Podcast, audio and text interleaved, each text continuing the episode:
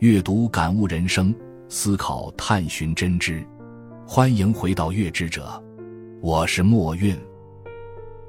今天和大家分享的书是《世界视频的一部二十一世纪简史》，作者托马斯·弗里德曼。首先，让我们来聊一聊作者的背景。本书的作者弗里德曼自一九七八年开始从事普通记者生涯。走遍了伦敦、贝鲁特、纽约市、耶路撒冷、华盛顿特区、印度、中国等地，见证了丰富多彩的风景线。在这一过程中，他创作了一系列备受好评的著作。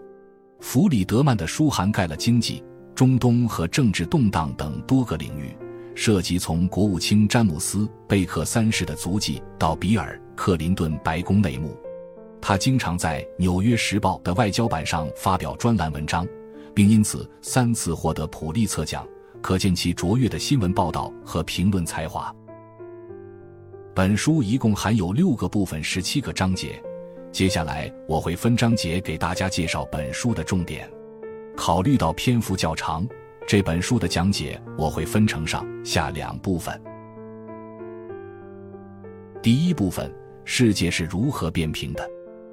第一章，当我沉睡时，在这章中，作者回顾了1492年，那是来自蓝色海洋的克里斯托弗·哥伦布相信他能够找到一条通往印度的更好航道的时刻。西班牙为了参与香料贸易，资助了他的航行。幸运的是，在食物和水耗尽之前，他成功抵达了陆地。他宣称当地居民为印度人，并证明了世界是圆的。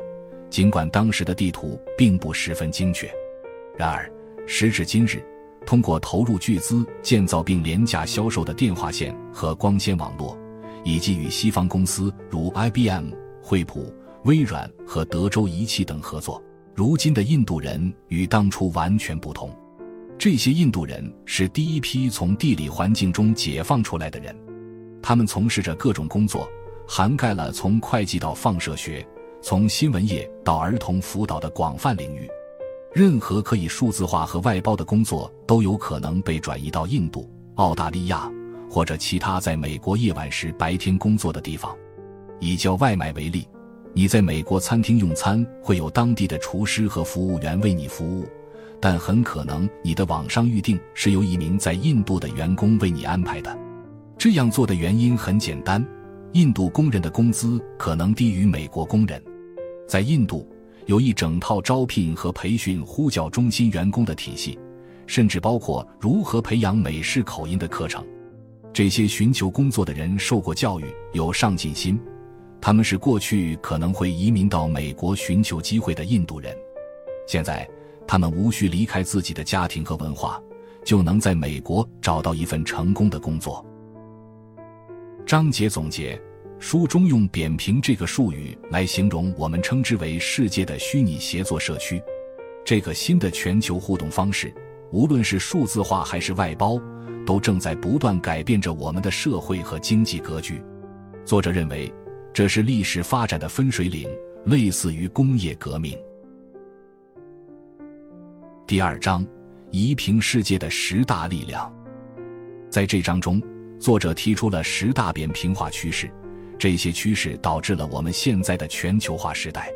首先，柏林墙的倒塌使数百万人以崭新的方式融入全球经济；同时，微软的 Windows 系统的问世让全球各地的人们有能力自行创作内容。其次，蒂姆·伯纳斯·李等人发明了万维网，让人们可以通过互联网共享信息。随着网景浏览器的出现。专有标准的威胁逐渐减弱，人们可以使用任何类型的计算机访问网络，这导致了网络泡沫和对光纤电缆的大规模投资。人们乐观地认为，铺设光纤电缆是为了应对无限增长的流量。第三，我们发展了工作流软件，使用字母汤标准，如 TCP/IP、HTTP、HTML、XML，将任务分解成小块，并交给世界各地的团队。这样，一天中的任何时间都可以进行工作，同时也打破了内部业务部门各自为政的格局。第四，社区开始在网上形成，人们在没有专门支持的情况下上传和分享内容和新创作品，这使得那些有技术头脑的人可以组成自己的自由软件开发者团体，创造出浏览器、维基百科和数不清的博客等。第五，源于千年虫的两位数苦役的外包，主要发生在印度等其他国家。第六，离岸外包的兴起，或将企业转移到最廉价的劳动力市场。廉价的进口商品为消费者节省了开支。第七，以准时制业务的宠物沃尔玛为代表的供应链推动了价格和利润的下降，并导致了企业间做法的标准化。第八，内包越来越复杂，将服务和运输结合在一起，比如 UPS 接手东芝笔记本电脑维修业务。第九，随着谷歌等搜索引擎的发展。个人可以创建自己的内容供应链。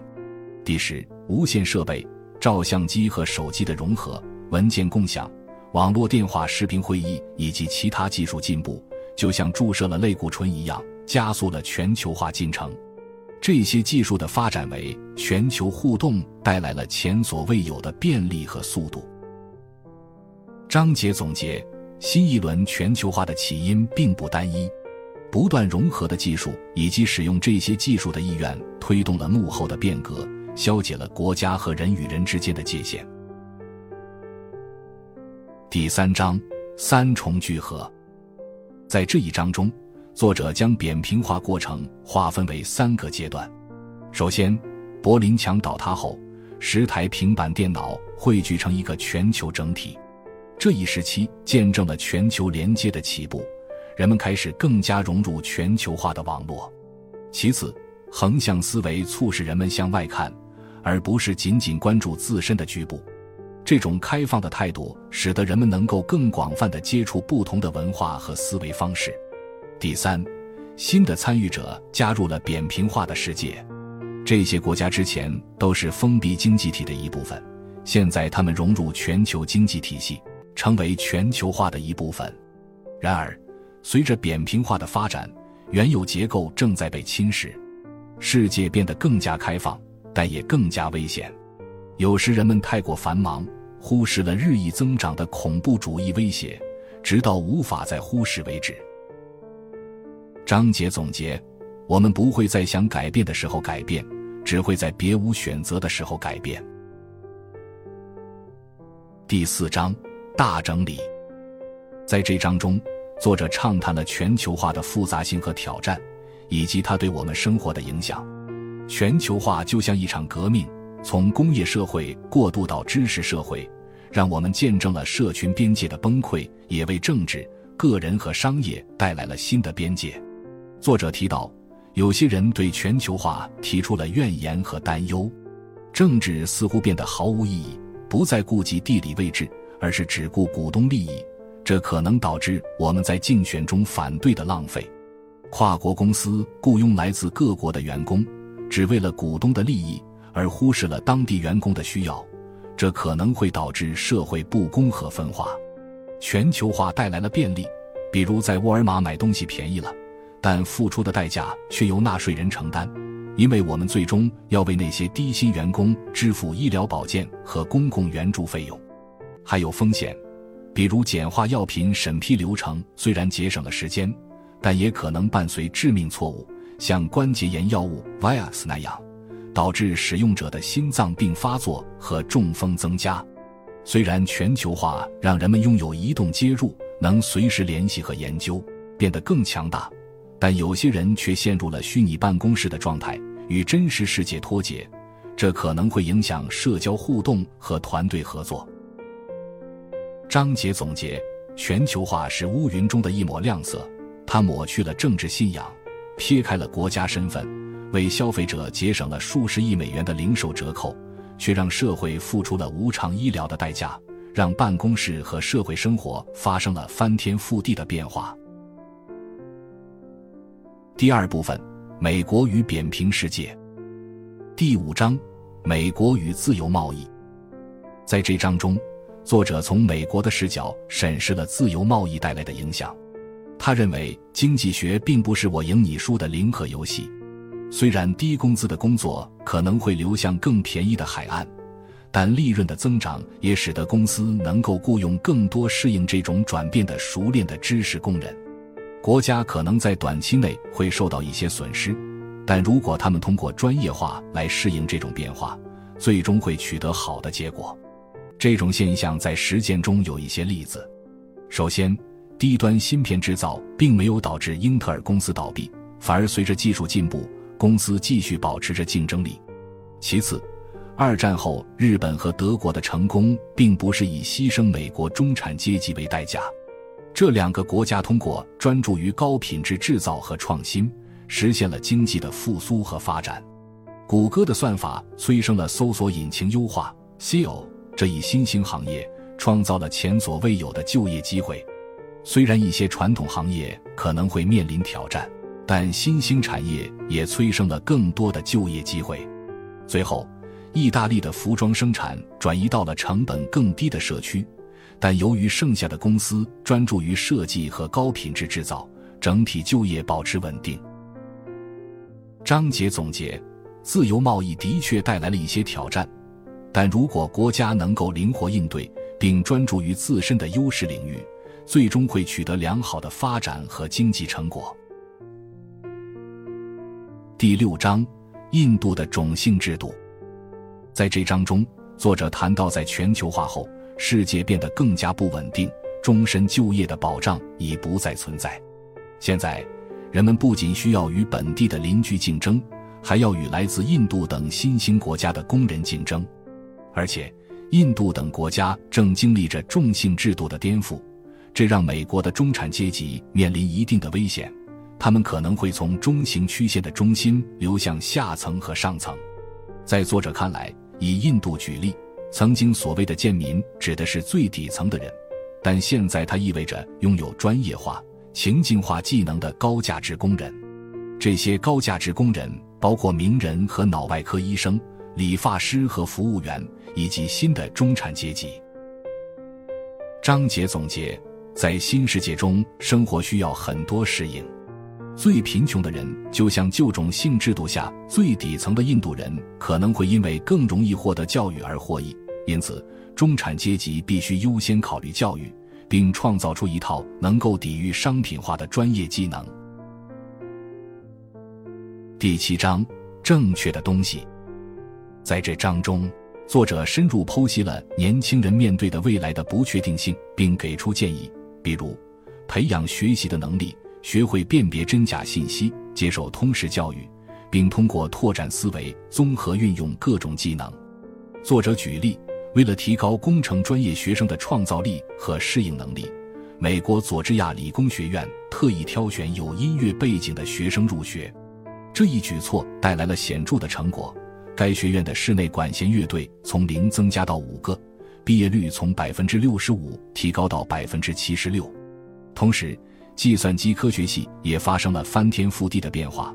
该系将学位重组为九个方向，分别是计算与智能、体现、互联网络、平台、信息、人、媒体、建模和计算机基础。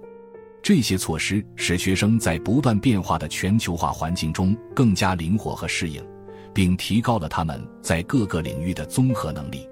通过引入音乐背景学生和学位重组。学校为年轻人打开了更广阔的发展空间，使他们能够更好地面对未来的挑战。章节总结：在未来的几年里，唯一可以确定的是将会发生变化，而最大限度的拓宽科学、工程、数学和文科教育的学生将获益最多。第八章：静悄悄的危机。这一章里。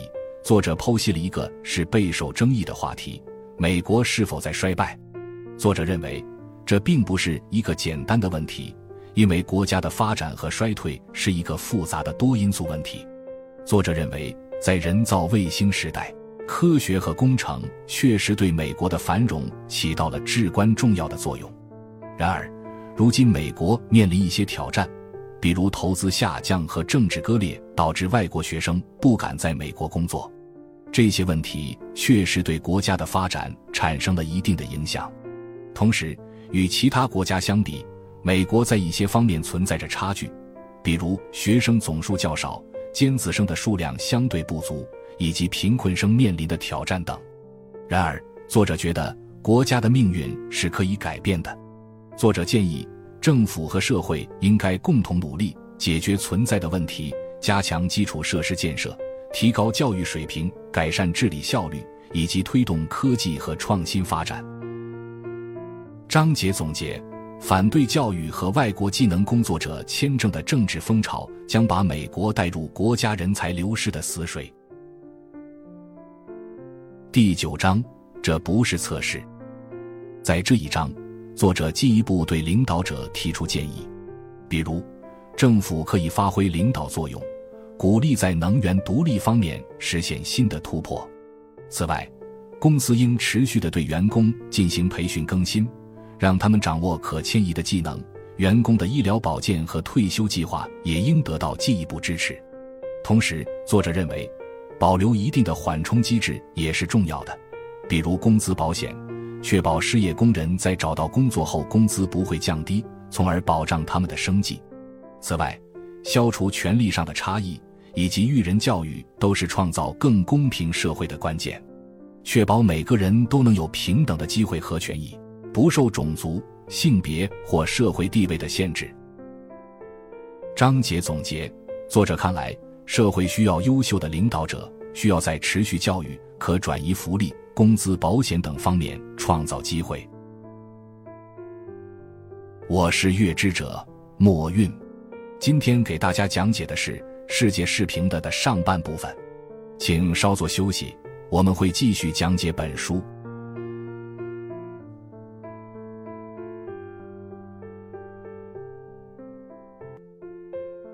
更多优质获奖书籍，请关注同名公主号“月之者”。阅读感悟人生，思考探寻真知。欢迎回到“月之者”，我是墨韵。今天我会继续为大家解读《世界视频》的下半部分。第三部分：发展中国家与扁平世界。第十章，瓜达卢佩圣母。在这一章，作者提出每个国家都有自己的文化，参与全球化的过程中都有自己优势和劣势。各国已不再奢望地域划分，在新的平坦的世界里，他们必须通过彼此互联互通，提高教育和治理，并且建设更舒适的工作场所来发展经济。理想的情况是，这些国家能够让创业。雇佣和解雇工人、执行合同、获得信贷变得容易，并倡导一种对变革、和平等持开放态度的文化。章节总结：每个国家都需要审视自己的民族特色，看看在无国界世界带来的新版图中，自己的拼图该如何拼接，自己的经济又该如何生存。第四部分：公司与扁平世界。第十一章：企业如何应对？作者在这章中提出，在全球化的时代，最成功的公司都有着九个共同的习惯：他们拥有快速、有竞争力的创新能力，能够迅速找到并实施新的创意。为了让创新变得容易，他们为创新创造了良好的环境。这些顶尖公司尽管规模可能较小，却有着大胆的愿景和抱负。他们设计了业务自助餐，帮助客户更自主地获得所需，不断审视内部，寻求减少不必要的成本，提高效率，通过外包来降低基本劳动力成本，然后将节省下来的资金转投到拥有专业知识的劳动力上，从而领先于雄心勃勃的竞争对手。他们本着道德准则行事，坚持诚信和正直，懂得承认失败。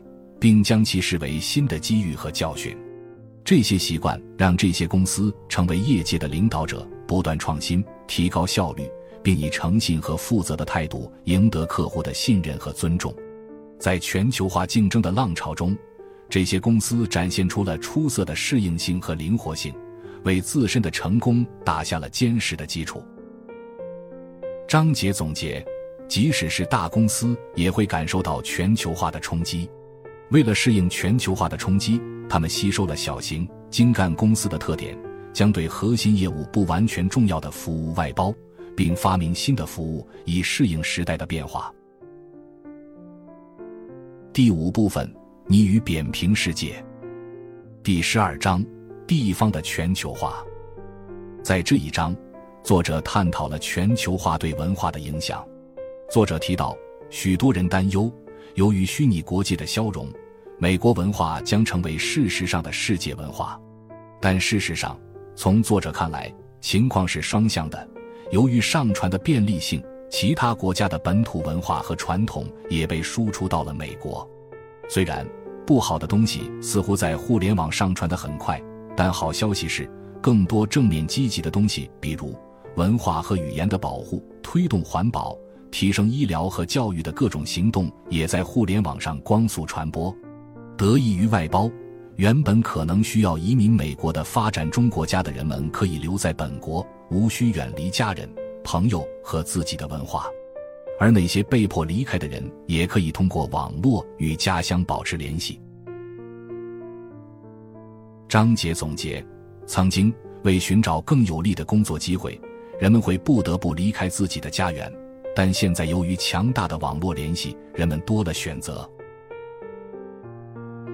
第十三章，如果没有发生，那是因为你没有做。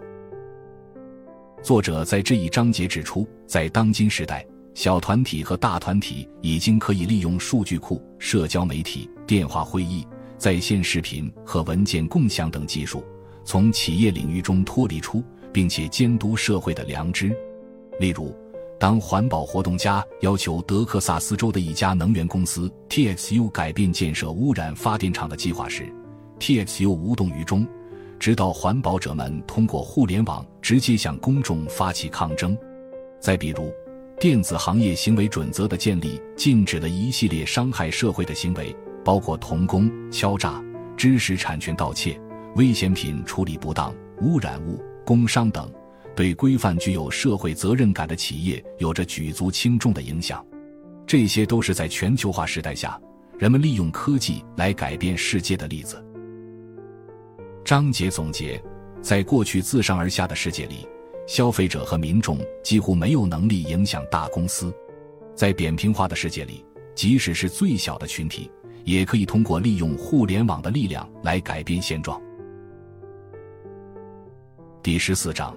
当我们都拥有狗的听力时，会发生什么？作者认为，我们的设备是一种连接手段，我们可以随时随地与他人交谈，听我们喜欢的音乐，看娱乐节目，做研究，读新闻等等。但是，这些设备也让人与人之间产生了隔阂。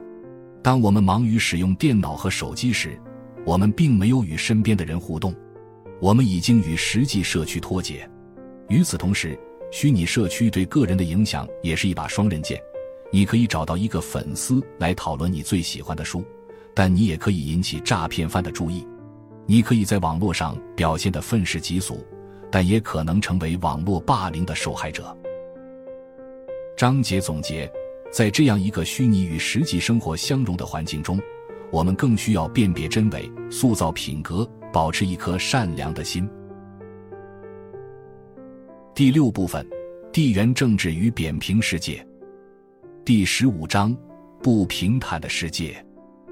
作者认为，在这个科技发达的时代，只要拥有一部手机，就会引发从希望到恐惧的各种情绪。从拨打全球电话到偷拍更衣室照片，再到考试作弊，科技有其弊端，但也有闪光点。新的创新技术可以帮助人们打破围绕着疟疾、艾滋病。小儿麻痹症、营养不良和酗酒等疾病的困扰，它能使被贫困的人获得帮助，比如小额贷款；它能揭示文化自我形象与现实之间的差距，尤其是在阿拉伯穆斯林国家。这些都是科技改变世界的例子。章节总结：网络和手机可以是武器，明智的使用它们，治愈人们和他们所处的环境。第十六章，戴尔预防冲突理论。作者在这里回顾了他在一九九九年提出的理论，即没有任何两个拥有麦当劳的国家发生过战争。通过加入供应链管理，作者提出了戴尔预防冲突理论。简而言之，普通电脑由众多小部件组合而成，这些部件来自复杂的制造商和国家，只有数据库才能容纳所有信息。任何一个国家之间的战争都会得不偿失。比如，在2002年，印度和巴基斯坦之间的紧张局势可能仅仅因为受到呼叫中心中断的威胁而戛然而止。又比如，一些有过历史冲突的国家，在面对数十亿美元的商品和服务贸易的同时，也同意保留各自不同的政治观点。当前看来，处于全球供应链之外的国家更容易受到恐怖分子的影响，比如伊拉克、叙利亚和巴基斯坦等地区。恐怖分子利用创造平面世界的相同技术，筹集资金、传播信息、招募和部署他们的袭击策略。章节总结：在二十一世纪，有经济贸易全球化关联的国家之间的战争会非常昂贵。第七部分结束语。第十七章，在本书的最后章节，作者通过列举二十一世纪发生的一系列大事件，呼吁社会要用积极的观点指导和建立人文关怀政策。建议人们把对未来的展望和想象集中在好的方面，而不是坏的方面，以此进一步巩固国与国之间的交流和联系。书的讲解到此就结束了。以下是我个人对这本书的阅读思考。本书作者通过研究由于技术的飞跃发展，世界的互联互通出现的前所未有的增长而引起的一系列社会事件。深入探讨了世界扁平化背后的多种力量，分析了这一变化给不同国家带来的机会和引发的新的问题。同时，作者在书中也展望了未来，给出了一系列利用全球化机遇为人类谋福利的可行性建议。此书写于二十一世纪初期，如今将近二十年过去了，世界格局又走到了新的十字路口。回顾全球化的种种经历。这又会对我们接下来的选择有什么警示作用呢？我是月之者墨韵，感谢大家的收听。